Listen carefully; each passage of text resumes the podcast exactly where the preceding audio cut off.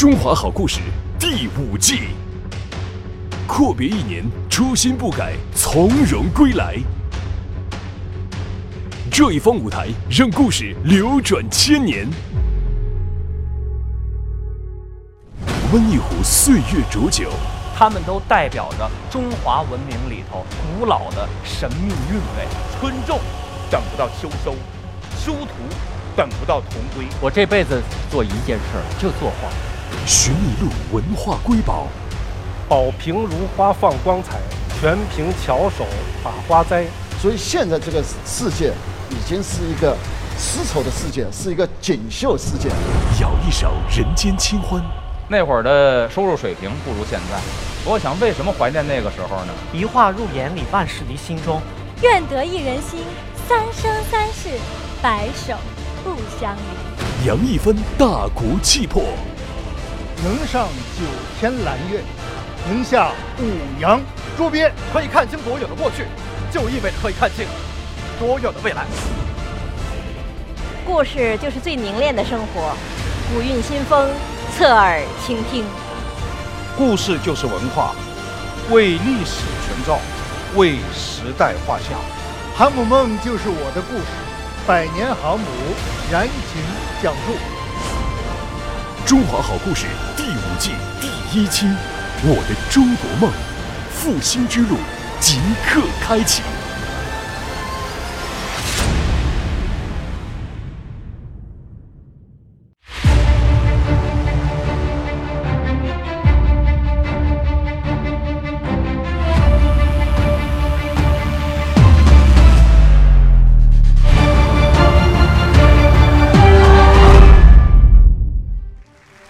现场和电视机前各位观众朋友，大家好啊！大家现在正在收看的呢是浙江卫视推出的全新一季的《中华好故事》，我是沈涛。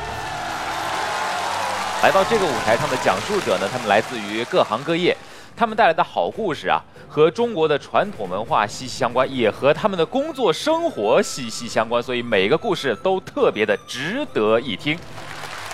接下来要出场的这位讲述人啊，其实都特别熟，老朋友了。但是请出他之前呢，咱们先来看一个视频。二零一七年四月二十三日是人民海军成立六十八周年纪念日。当天直播中的一幕情景走红网络，引发热议。就是我们那一段时间，海军忍耐忍耐了十几年，我真是说不下去了，就是忍忍耐了十几年。好，给局座鼓鼓掌啊！局座非常鼓，非常鼓。我们大家都非常理解，都非常理解。我们受了多少窝囊气，才有了今天？这个窝囊气真的是……哎！让我们欢迎著名军事专家张召忠先生。大家好，我是局座张召忠啊。刚才那个小片呢，是今年的四月二十三号，呃，正好是海军的成立的纪念日啊，他们也叫海军节。我们共和国，呃，建国六十八年，我六十五岁，基本上和共和国同龄。呃，在海军当兵四十五年，算是一个海军老兵，一辈子都是穿海军的军装，研究海军的事情。所以说，在那样的一种情况下，我忍不住就啊哭了啊，实在是不好意思，因为他是直播。但是呢，也有人说装的啊，是局座挺挺会装，当演员好了啊，都是年轻人啊，没有经历过，没有经历过，他感觉这有什么好哭的呀？啊，这有啥意思呢？是这样，就这次呢，我们浙江卫视找我来说中华好故事，我就想起来我写过的一本书叫《百年航母》，这里头有一有有一段是讲中国一百年航空母舰的发展，我说我就给你们说说这个吧，大家都知道辽宁舰啊。都知道我们第二艘航空母舰，这个马上要服役了啊！我就给大家说说吧，这个航空母舰，它的来之不易啊。事实上，我们一百年前我们就在准备发展航空母舰啊，这个为这个事儿准备了一百年。第一阶段，我就给大家讲讲是怎么回事儿。一百年前，一九一七年，当时，呃，欧洲啊，呃，邀请中国，呃，派。一名驻英国的武官啊，到那个地方去观战。当时呢，就海军就挑挑来挑去，找了一个说陈绍宽。当时陈绍宽呢就第一次看到了航空母舰是个什么样子，当时他就感觉哇，这航空母舰啊，从来没见过，这厉害啊啊！因为在当时这种留过洋的、吃过洋墨水的还参战的人很少。回来之后，你看看，二十八岁出去回来以后就三十八岁，三十八岁回来当了第二舰队司令，然后很快晋升到海军署的署长、海军部长，等于军政他是一把手，还让他管这个江南制造局。哎呀，他说这太好了，等于海军的事儿他一个人说了算了，所以他当时呢就说搞了一个海军六年的发展规划，啊，用三年的时间建造第一艘航空母舰。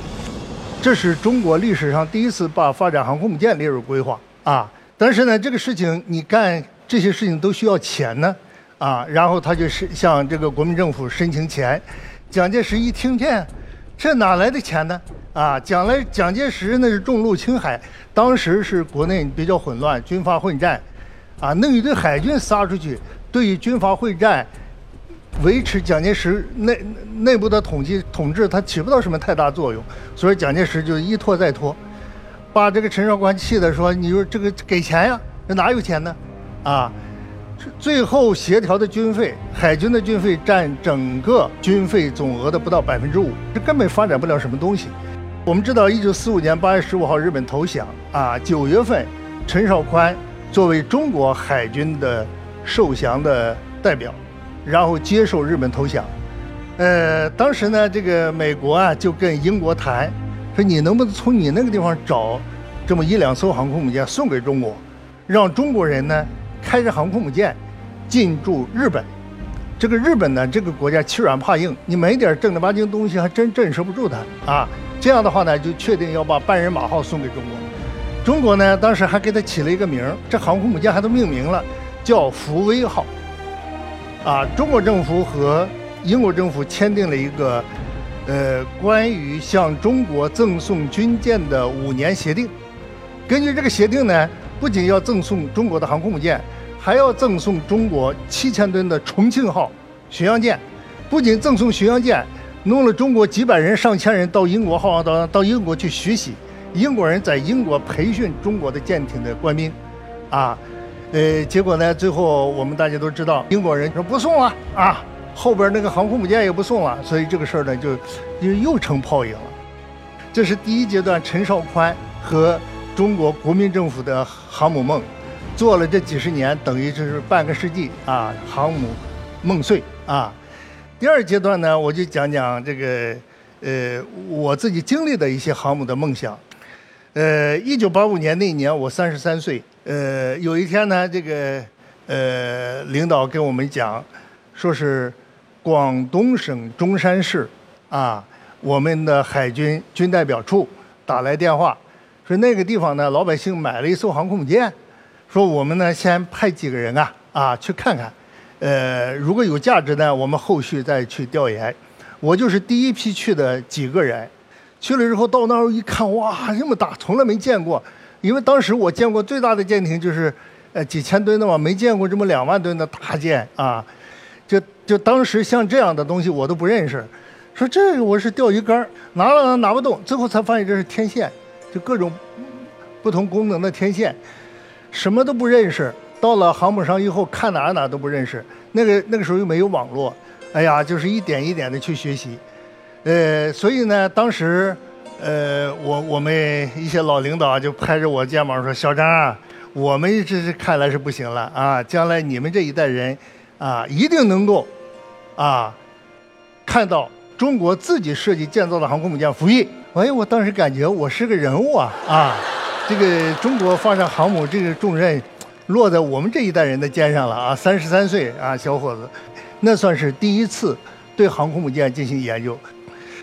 然后，一九九九年，一个民营企业家从俄罗斯买了一艘航母“明斯克号”，停在广州的文冲船厂。然后我说：“哎呀，能不能去看看呀？”啊，呃，这个他们就一再联系，联系的结果呢，人家说了，说这个航母谁都不让看，尤其是记者都不让看。呃，但是呢，一说张教授来了，因为他那个老板。也算是我的一个粉丝。他说张教授来了，要要要要要请我去看看。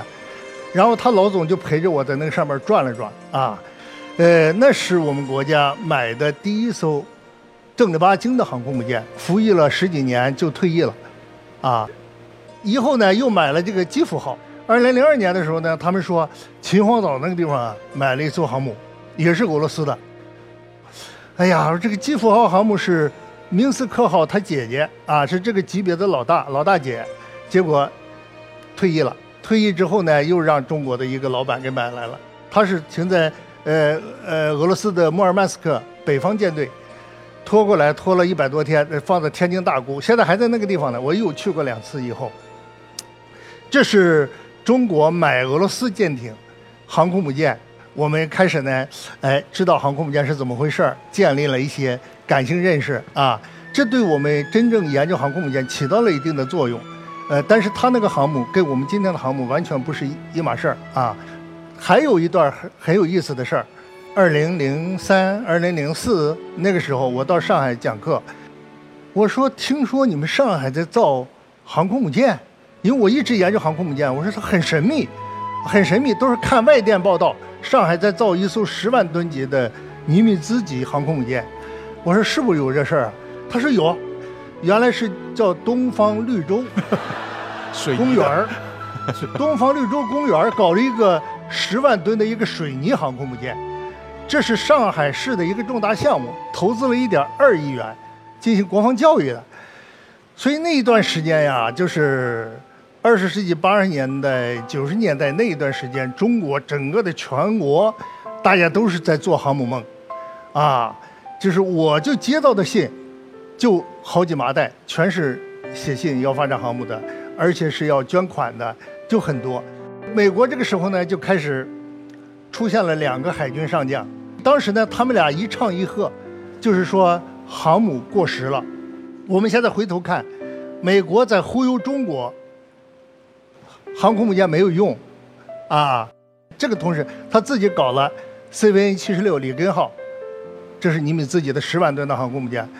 CVN 七十七啊，布什号，两艘十万吨的航空母舰，而且又发展了最新的一级福特号航空母舰，十万吨。他告诉我们航母没用了，他自己搞了三艘，啊，所以什么叫战略忽悠啊？所以兵者诡道也，你们老说我忽悠，美国比我还能忽悠，所以那段时间我就告诉美国，没有，我们中国没造航母啊，我们造的都是水泥的啊。就是我 我们哪有钱造航母啊？是不是？所以第二阶段呢，基本上处于这样一段，大家都在做航母梦，啊，呃，但是呢，国家又没有这个能力。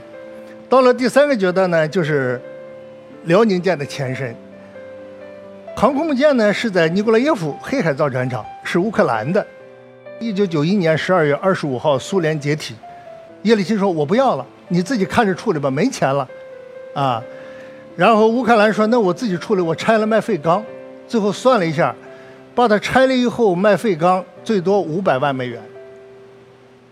中国澳门有一家公司啊，就说：“哎呀，五百万美元，那那别拆了。”最后从五百万谈起，一千万、一千五百万、两千万，谈了两千万，两千万就给买下来了。这个时候就变成拖到大连了啊，拖到大连造船厂。大约是从二零零五年就开始进行改装，啊，用了七年的时间，二零一二年，呃，服役了，啊，服役了，那就是通过改装辽宁舰，啊，就是瓦良格，在瓦良格基础上改装，改装成了辽宁舰十六号舰，那么它就是中国的第一艘航空母舰，就服役了。那么通过这个改造的过程，我们培养了大量的工程技术人员。摸透了这艘航空母舰，它整个的总体布局啊，所以在这个基础上，我们开始自主设计建造中国的第一艘航空母舰，啊，就是现在正在进行西装，马上要进行海上试航，明年有可能呃进行服役的我们中国的第二艘航空母舰。呃，这第二艘航空母舰呢，呃，按照现在的服役来算呢，前前后后不到五年的时间。这五年的时间，从建造速度来讲，比英国、比美国都快。所以我们中国成为世界上发展航空母舰最快的国家。那就是说，我们第二艘航空母舰服役，就成为继美国之后，世界拥有大型航空母舰的第二个国家。所以说，梦想成真。中国航空母舰一百年的发展，我刚才给大家讲了三个阶段啊，说是国民政府为什么弄不起来啊，航母梦碎，因为乱，乱世是不能够造航母的。第二个阶段，两千年前，我们全国上下那么关心航空母舰，连水泥航空母舰、俄罗斯的航空母舰都引进来，那个时候为什么不造我们自己的航母呢？穷，没有钱。所以说我们现在 GDP 世界第二，我们军费世界第二，有钱了，对不对啊？这是一个，我们现在能搞。第二个呢，我们现在有技术了，对不对？我们现在通过这两艘，呃，航空母舰，我们培养了一批人。中国制造，中国创造，中国配套，航空母舰是一个大的配套工程、系统工程。还有更大的一个问题就是，我们这一代军人，我自己。很多人说笑话，说局座一天到晚讲战争，你自己也没有参加过战争，这是福啊！我们这么长的和平时期，为造航空母舰奠定了非常好的基础。所以我们现在呢有两艘航空母舰，啊，我们成为世界第二，基本上中国的百年航母梦，我们就说到现在为止已经实实现了。那么以后我们畅想一下，再过三十二年。到中华人民共和国建国一百周年的时候，我们航空母舰按照我个人的计算，至少有六艘。所以，我们到那个时候就可以拍胸脯，我们能够实现中华民族的伟大复兴。这个时候，我就想起毛主席那句话啊：“能上九天揽月，能下五洋捉鳖。”好，谢谢大家。其实，在座电视机前的观众和在座的各个年轻朋友，可不知道有没有关注局座讲的这句话：这一代军人没有经历过战争，这是福气啊！其实，在中华民族历史上，咱们这一代人没经历过战争，是非常大的例外。像我父亲出生在三十年代，生下来抗日战争，接着国内战争。到上海，一九四九年解放，我父亲十四岁。换句话说，我父亲的少年时代都在战火中。刚才局座讲的这句话，其实是我们今天幸福感和安全感的基础。我们没有打仗，这是重大的成就啊！呃，我们好像认为一定要打赢了才成就，打赢了当然是成就了，不打也是成就啊。所以像局座的呃这样的海军的将士。我们军人，这是付出了巨大牺牲，所以这不仅仅是一艘船，这是一个梦。这不仅仅是一艘船下水，而是梦圆。所以说，大家说和平，未来这三十年，再有三十二年，我们就一百年了。如果未来这三十多年维持和平的话，中国不得了。如果我们将来能够拥有六艘。航空母舰，啊，拥有啊这个一百多艘驱逐舰，啊和这个护卫舰，我们现在潜艇世界第二，那将来呢，我们有这样一支强大的海军，那么就可以维护国家的和平。所以这个。越聊，大家越能够理解局座在这个直播过程当中 流泪，这绝对不是表演，喜极而泣，喜极而泣，不带任何表演成分，感慨万千。是啊，强军之路就是强国之路，强国之路就是中华民族伟大复兴之路。是，我觉得这一百年走得非常不容易，而且像您说的，接下来三十二年，咱们一直平稳度过，需要的就是这样强大的力量的支撑。